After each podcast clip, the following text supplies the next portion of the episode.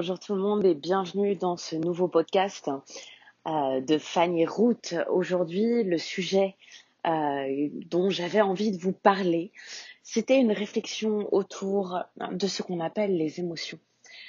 Euh, j'ai récemment eu la réflexion qui m'a traversé un peu l'esprit en ce qui concerne une émotion au cours d'une séance avec une personne.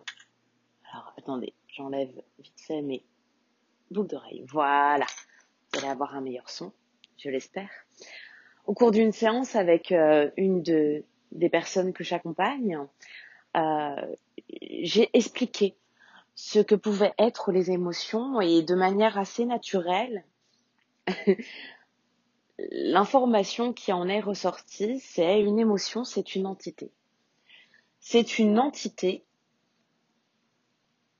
qui est bien présente, une entité, une énergie, si on peut euh, la nommer ainsi. Une énergie qui, pendant un temps, va venir s'installer en vous.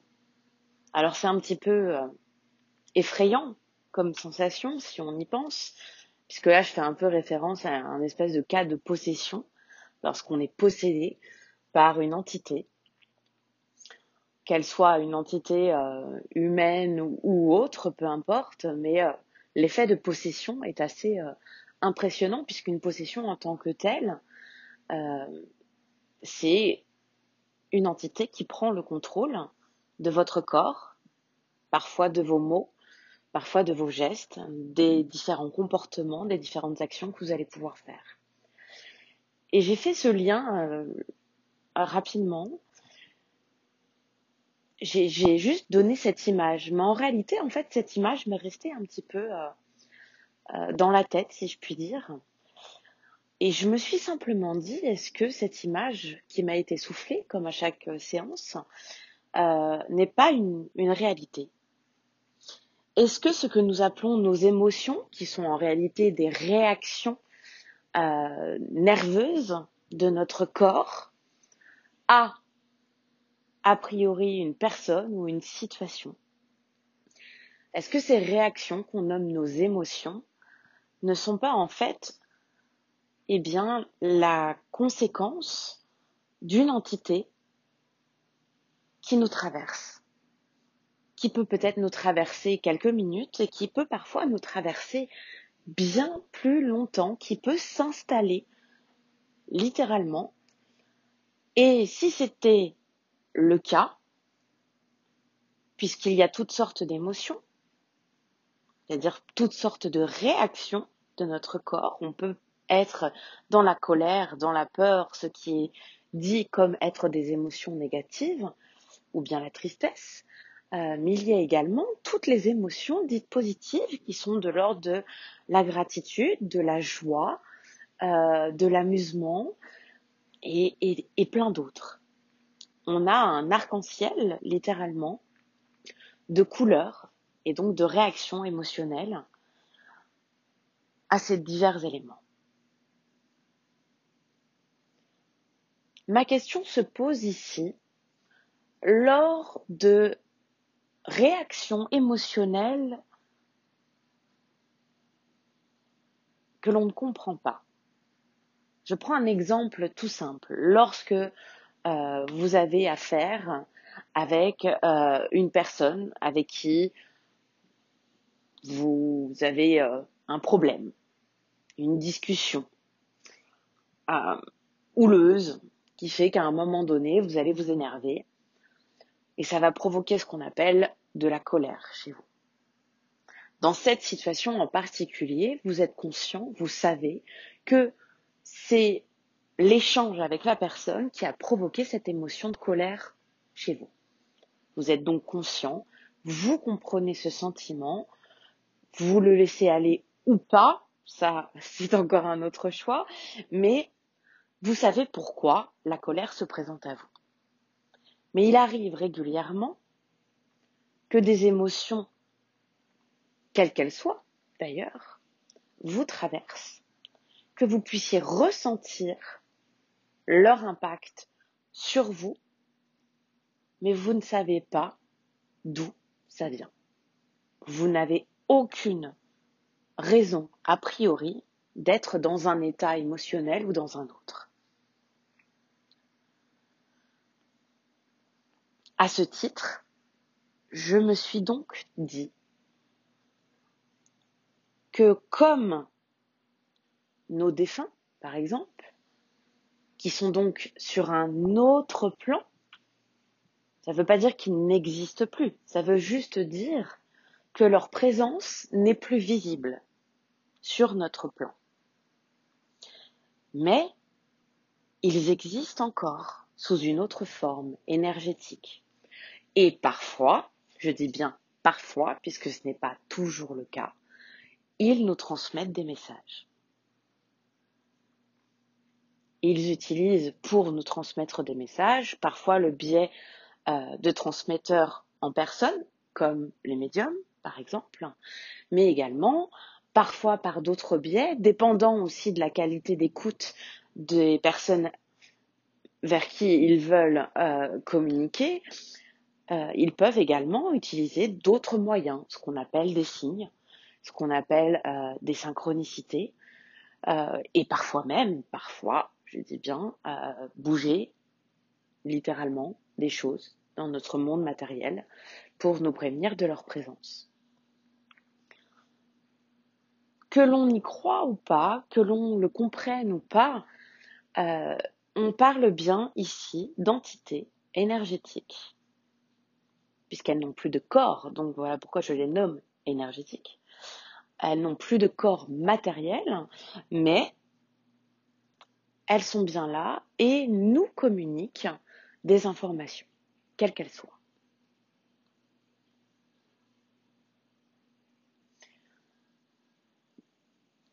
Or, toute information est analysée, perçue, consciemment et inconsciemment par notre corps. Nous sommes tous clairement connectés à toutes les entités énergétiques autour de nous, qu'on en ait conscience ou pas. Nous captons donc toutes les informations en permanence. Mon questionnement est donc les émotions non relatives à une situation que l'on connaît seraient-elles donc des réactions à des informations perçues d'une autre entité. Imaginez un petit peu que nous, soyons, tous entouré de millions, peut-être même bien plus, de millions d'entités non matérialisées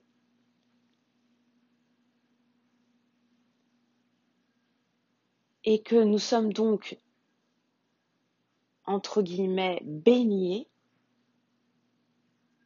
parmi toutes ces entités. Nous sommes donc en train de capter des informations de leur part, automatiquement, ce qui provoque chez nous, comme toute perception d'information, une réaction qu'on appelle une émotion. J'avais cette réflexion également puisque euh, par ma capacité à parfois, je dis bien parfois, euh, percevoir ce qui peut se produire euh, dans l'avenir, tout comme parfois j'ai accès à ce qui peut se produire, s'est produit dans le passé. Euh, ma vision des choses est toujours sous un angle très simple qui est de je vois un potentiel, un potentiel d'événements qui peuvent arriver dans la vie de la personne qui me consulte.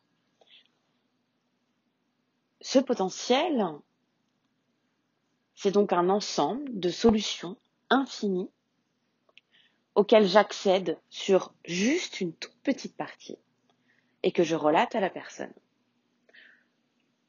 De ces potentiels relatés, la personne va prendre une voie ou une autre, ce qui impliquera, oui ou non, un changement. Partant de ce principe, on peut également encore et toujours imaginer que le monde de ce qu'on appelle nos défunts n'est en fait absolument pas une image euh, paradisiaque d'un autre monde, c'est-à-dire un monde euh, séparé du nôtre, mais que ce monde-là ferait bien complètement partie du nôtre. Il serait juste sur un autre temps. Un autre temps. Et peut-être même, je vais encore plus loin, que la seule chose qui permette l'accès ne serait absolument pas d'aller dans le futur ou d'aller dans le passé, c'est-à-dire avant que le défunt quitte ce monde, soi-disant, avant qu'il passe, mais est-ce que ce ne serait pas uniquement une question d'endroit? Est-ce qu'en réalité, le passage qu'il a eu sa vie n'est pas toujours et encore présente. Et que la seule marque à laquelle on puisse se fier, et donc le seul contact qu'on peut avoir avec ce défunt, par exemple, soit en fait les endroits dans lesquels cette personne est allée. Je m'explique. Imaginons que je vais donner euh, un, nom complètement hasard puisque là je ne, relate rien de personnel. Imaginons que Jean-Jacques Barbu ait vécu de 1929 à 1900 99. Ici, sa vie sur Terre. Imaginez une frise chronologique. Vous allez y noter des événements marquants dans cette frise, des moments qui vont être notés comme importants dans sa vie, des moments parfois difficiles, douloureux et parfois très heureux. Sur chacun de ces moments, il va y avoir une intensité énergétique décuplée. Par exemple, euh, imaginons que ce monsieur barbu a perdu son grand-père en 1979 plutôt même son père, au vu de son âge. Il perd son père en 1979 et évidemment, puisque sa relation à son père était très forte, euh, il a beaucoup de tristesse, énormément de tristesse. Il souffre. L'émotion vécue l'émotion transmise donc, émise, puisque lorsqu'on vit une émotion, on l'émet. On émet une émotion, on émet une information. Va donc être ancré sur ce moment de sa vie, mais surtout va être ancré dans l'endroit le lieu où il va ressentir cette douleur. Et ça sera certainement d'ailleurs le lieu où il va passer le plus de temps au moment de sa période de tristesse et de deuil. Ce qui signifie que ça peut être l'endroit où il travaillait, tout comme ça peut être l'endroit peut-être où il vivait. Dans ces deux endroits, imaginons qu'il travaillait et qu'il vivaient de manière assez équilibrée, ce qui est plutôt rare pour nos êtres humains et encore moins à l'époque. Mais il va donc imprégner de sa tristesse ces deux endroits, là où il était le plus souvent présent. Il décède en 1989 et au même moment, des personnes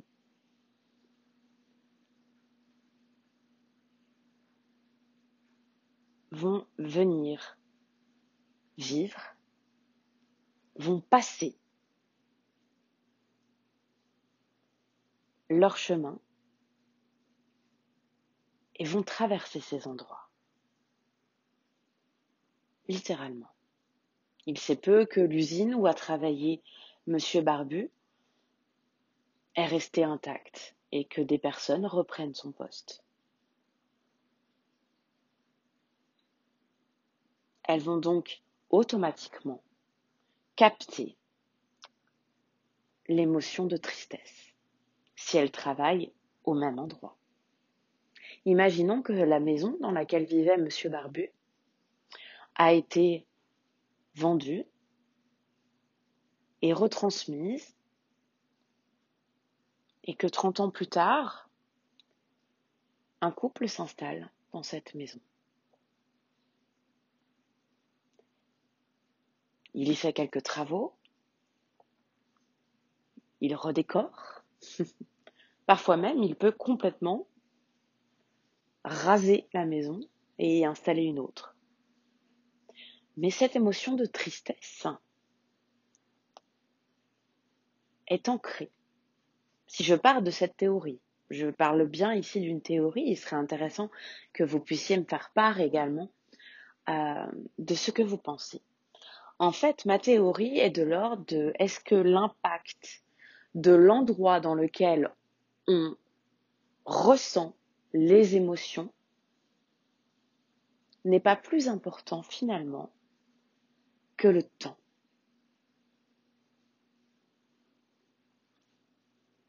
n'est pas encore plus important que le souvenir. Et qu'en réalité,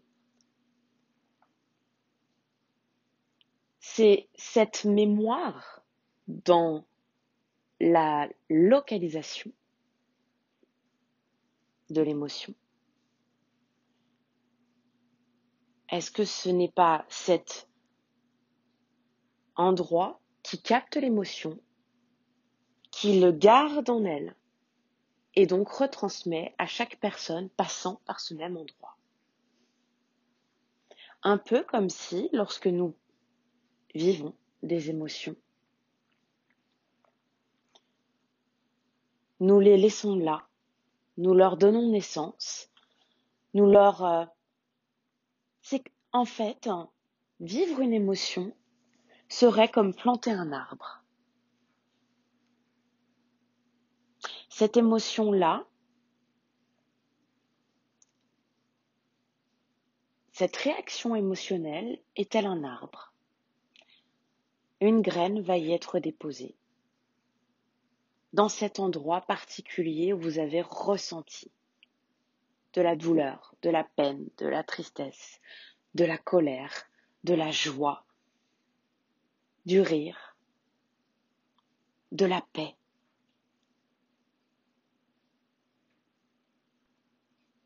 Et comme des arbres qui auraient poussé tout au long des années, invisibles, lorsque nous nous promenons dans ces endroits, lorsque nous traversons ces endroits, notre corps perçoit ces arbres. Notre système émotionnel perçoit ces arbres. Et pour eux, pour nos corps, il n'y a aucune différence. Il n'y a pas de c'était dans le temps cette émotion-là existait avant. Il n'y a pas de temps. Tout est là.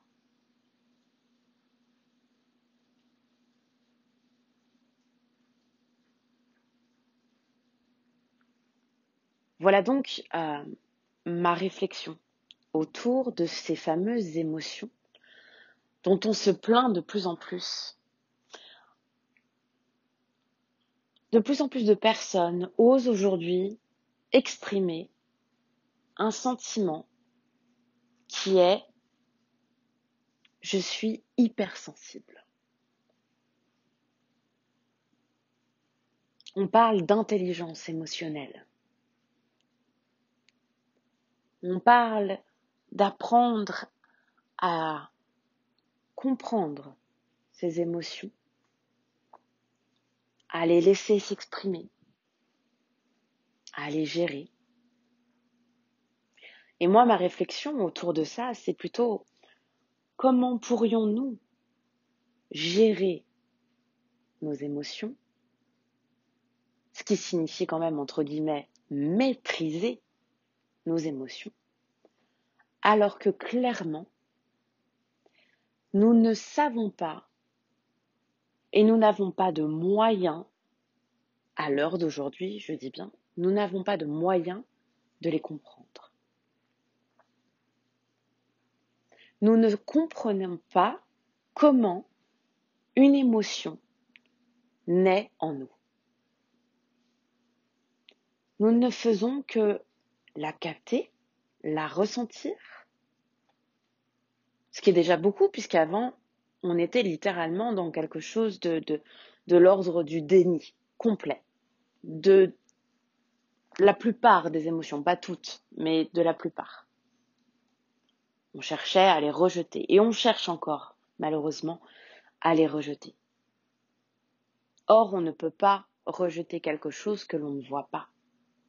On ne peut pas rejeter quelque chose que l'on ne comprend pas. Que l'on est incapable de percevoir.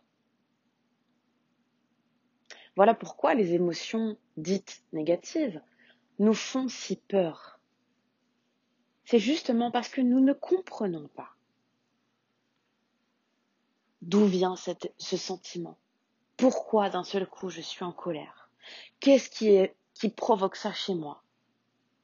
Alors on va avoir le mental qui va prendre la suite, puisque notre mental est littéralement conçu comme ça, et il va chercher à répondre à ces questions.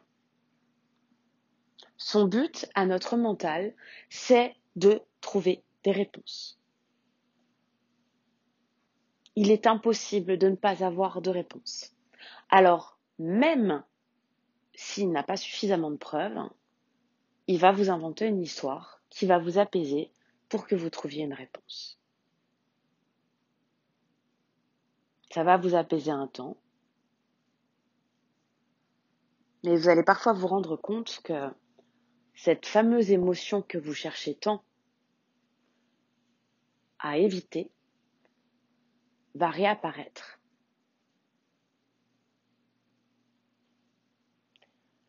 Moi, ma question est plus de l'ordre de en réalité, a-t-elle vraiment disparu?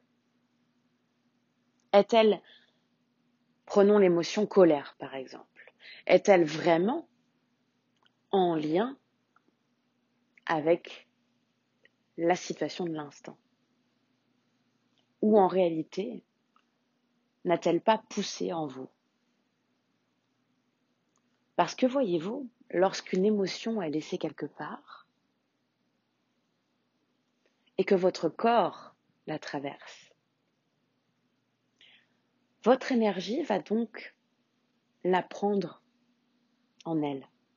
Parce que nous sommes d'une nature, bien malgré nous, parfois, de porteurs.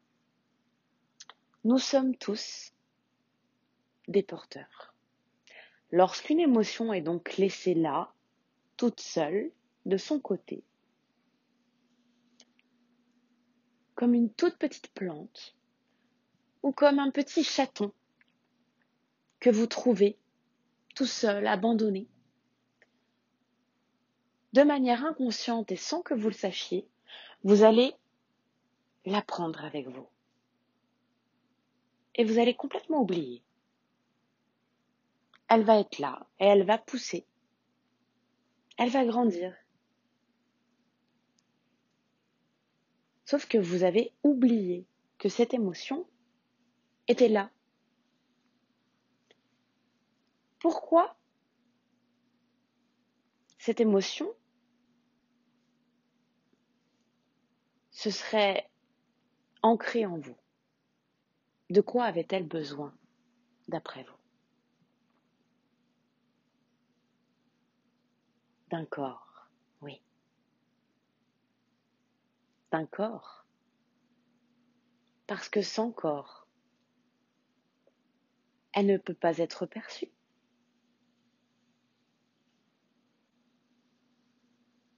Une entité énergétique.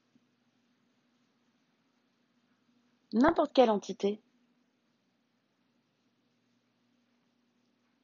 Parlons même de ces fameux démons qui possèdent les personnes. Pourquoi? Pourquoi les démons ou les entités, comme on les appelle, ouais, ces entités négatives, hmm, dangereuses, méchantes? Pourquoi elles viennent parfois vous occuper pendant un temps pour être vues, pour être entendues pour utiliser une chose qu'elles n'ont plus, le langage. Parce que c'est là un des seuls moyens pour une émotion de pouvoir être perçue. Donc l'émotion en tant que telle a besoin de votre corps dans le sens où il a besoin d'une voix. Pourquoi? Parce que le verbe est créateur. À partir du moment où une fréquence, une information, qu'est une entité, hein, c'est un amas d'informations, faut être très clair ce n'est que de l'information. Pour qu'elle soit retransmise, elle a besoin d'une voix. Pourquoi les émotions utilisent principalement les êtres humains Pourquoi il y a très peu de cas d'animaux possédés? Puisque si c'était qu'une question d'avoir un corps, alors toutes ces entités soi-disant euh, néfastes hein, pourraient utiliser les animaux et faire beaucoup de dégâts. Imaginez, euh, imaginez votre chien se faire posséder par euh, un démon. je pense que voilà, si, si, son seul but est de, de détruire les gens autour de lui, c'est facile. Hein principe, euh, prends un chien, le chien bouffe le bébé de la famille, c'est un drame. Euh, enfin, je vous, vous dresse pas le, le film, hein, mais euh, clairement, voilà, c'est tout simple. Les animaux ont cette force et ils peuvent autant utiliser les animaux domestiques que les animaux sauvages. Donc si vraiment ces entités avaient besoin de ça, je pense que ça ferait longtemps qui les utiliserait.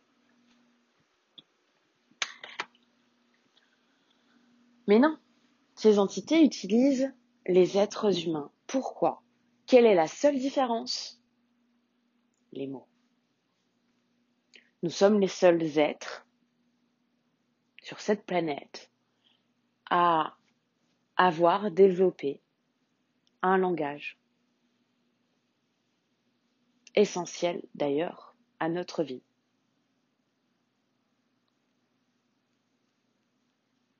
Il est donc question ici de comprendre ce phénomène et je voilà, j'avais envie de partager avec vous surtout bah, cette théorie et ce que vous en pensez et peut-être ce que ça peut évoquer chez vous.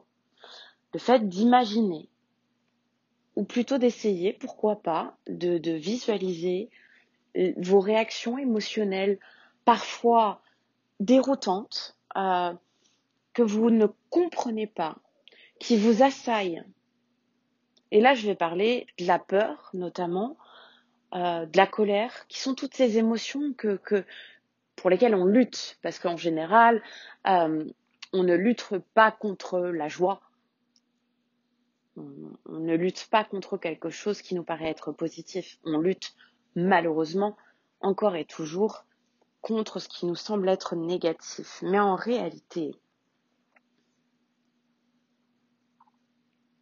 nous n'avons fait simplement que de recevoir une graine, même plusieurs, puisqu'il y a quand même un éventail Nous sommes un écosystème à nous tout seuls, un écosystème à émotions. Et l'idée là n'est pas du tout de chercher, du coup, à tuer ces émotions, parce qu'en en se faisant, nous nous ferions du mal à nous-mêmes. Le but n'est pas non plus d'empêcher ces émotions de pousser.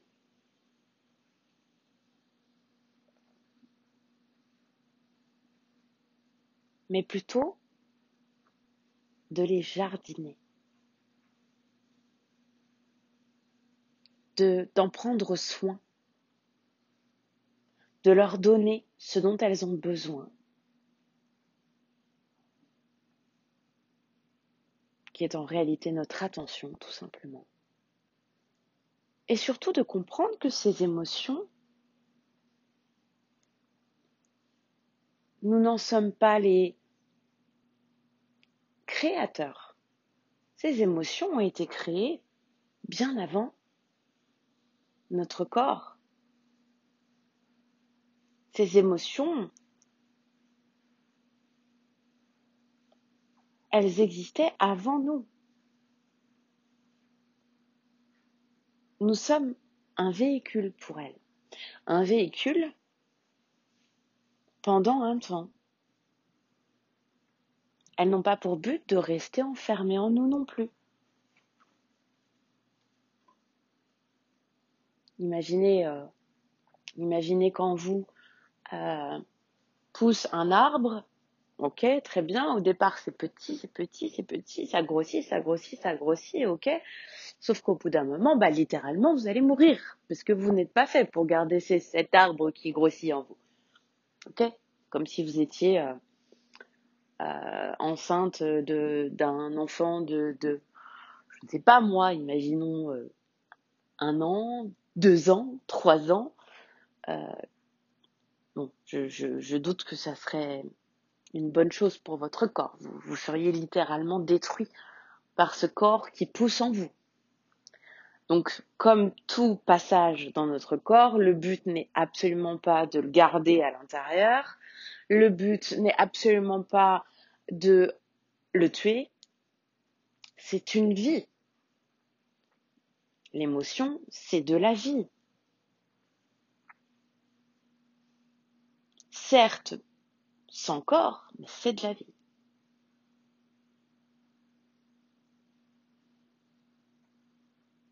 son corps va pouvoir continuer son chemin une fois que vous l'aurez exprimé. Et quand on parle d'exprimer de l'émotion, c'est accoucher l'émotion. Et à nouveau, on parle de voix. On accouche en exprimant par la voix de la gorge. Tout simplement.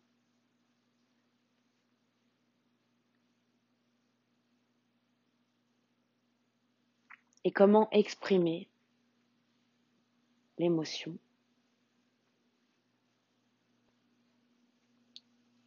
en la reconnaissant Lorsque vous allez euh, donner naissance à votre enfant, dans la plupart des cas, légalement, c'est un peu comme ça que ça se passe. Vous allez donner naissance à votre enfant, vous allez le reconnaître. C'est un terme très important. Qu'est-ce que ça veut dire? Reconnaître.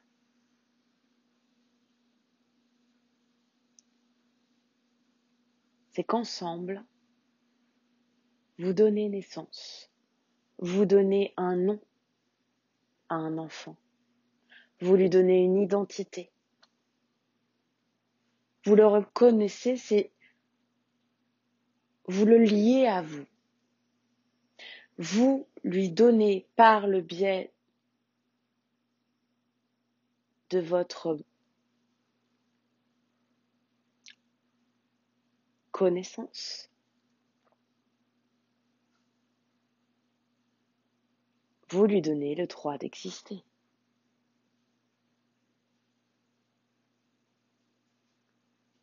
Ce nom va le définir et son prénom également.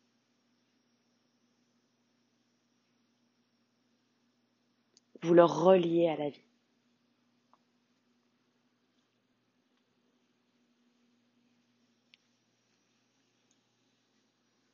Avant, c'était de la vie. Avant, c'était caché. À l'intérieur, il n'existait pas encore. Pourtant, vous pouviez le percevoir. Vous pouviez le sentir. Mais vous ne l'aviez jamais vu.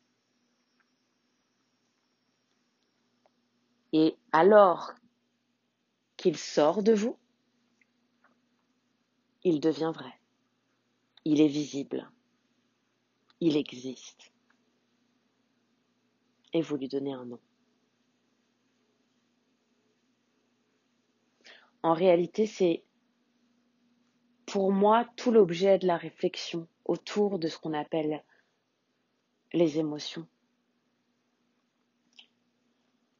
Je pense que il est important de réaliser que notre, approche de l'émotion est totalement biaisée.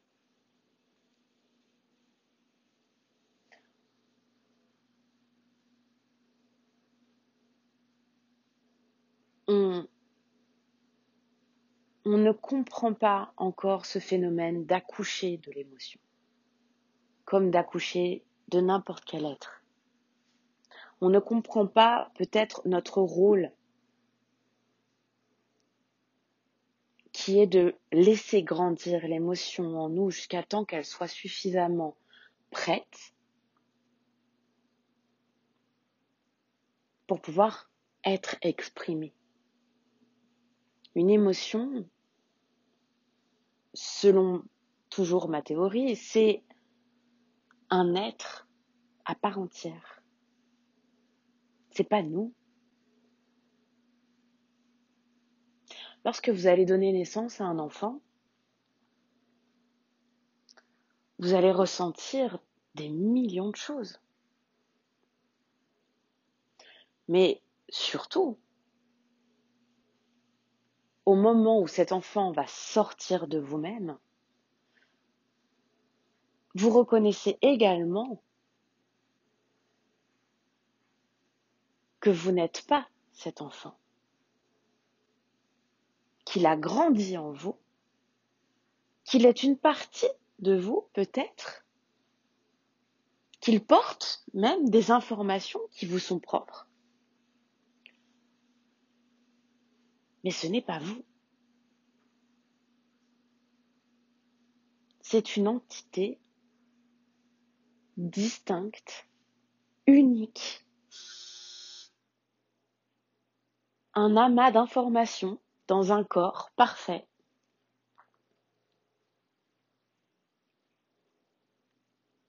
et qui n'est absolument pas vous. Votre seul rôle est donc bien de transmettre les éléments essentiels au développement de ce bébé jusqu'à temps qu'il soit naturellement capable de vivre dans la plupart des cas. Eh bien, c'est exactement la même chose avec l'émotion. Ce n'est pas vous.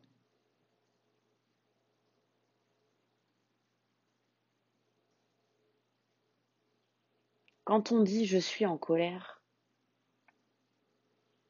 ou quand on dit je suis triste, c'est comme si vous étiez en train de dire, là je prends l'exemple de mon fils, s'appelle Léo, c'est comme si j'étais en train de dire je suis en Léo.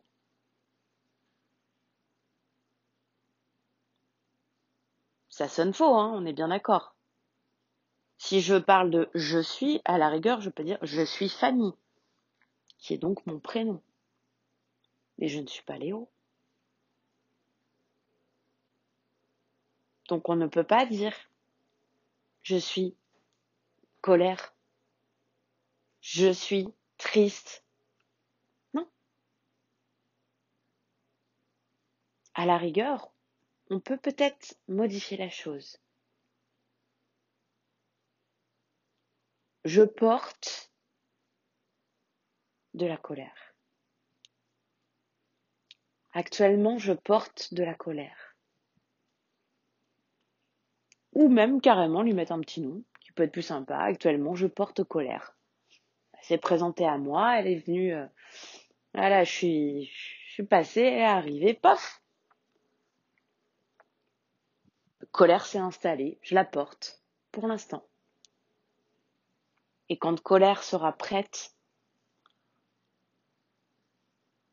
à naître, alors je pourrais l'exprimer, lui donner le droit, la montrer, la sortir de moi pour que les autres la voient. Parce que finalement, c'est ça la reconnaissance. Oui, la reconnaissance, c'est reconnaître un nom, mais la première des reconnaissances, c'est le regard de l'enfant envers son papa, sa maman, parfois même toute sa famille. Un être humain devient un être humain à part entière et existe à partir du moment où il est vu de son foyer et de l'extérieur. Avant ça, il n'existe pas. Vous pouvez y penser, vous pouvez vous dire ah là là, bientôt, euh, mais il n'existe pas, il n'est pas là. Vous ne le voyez pas. Pourtant, vous le sentez, mais vous ne le voyez pas. Vous n'allez pas voir des mots, mais vous allez les reconnaître. Donc, lorsque colère sera entre guillemets peut-être expulsé, alors automatiquement, par vos mots et par les mots des gens qui vont la voir et réagir, elle existera. Et voilà, c'est aussi simple que ça. C'était ma réflexion autour de l'émotion.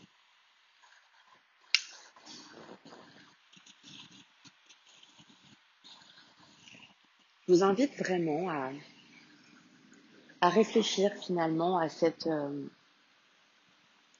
image euh, que nous sommes tous finalement les porteurs pendant un temps euh, d'entités et que notre rôle en tant que tel n'est donc pas du tout euh, de les contrôler, de les maîtriser, euh,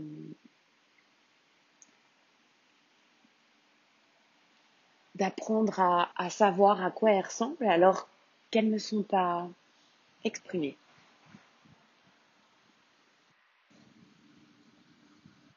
Voilà. J'avais envie euh, donc de, vous parler de ce sujet euh, qui n'a pas de rapport direct forcément hein, avec, euh, les autres podcasts que j'ai pu faire, les autres épisodes, hein, mais je trouvais intéressant d'aborder ce sujet avec vous Et donc d'imaginer un peu ces entités qui sont là, que l'on porte avec soi et que l'on emmène avec nous pendant un temps. Je trouve ça finalement très beau. Et à nouveau, et pour finir là-dessus, euh, le fait de rejeter une, émotion que l'on va nommer peur, colère ou tristesse, c'est comme si on se disait qu'on allait rejeter, couper court en fait euh, à la vie en nous, parfois, qui se développe, simplement parce qu'elle correspond pas euh, à l'image du bébé qu'on avait envie d'avoir. S'imaginer un petit peu comme si on se disait, oh bon non, euh, je voulais une fille, finalement c'est un garçon, bah écoute, non, non, non, non, non, j'en veux pas. Et pouf, ça dégage.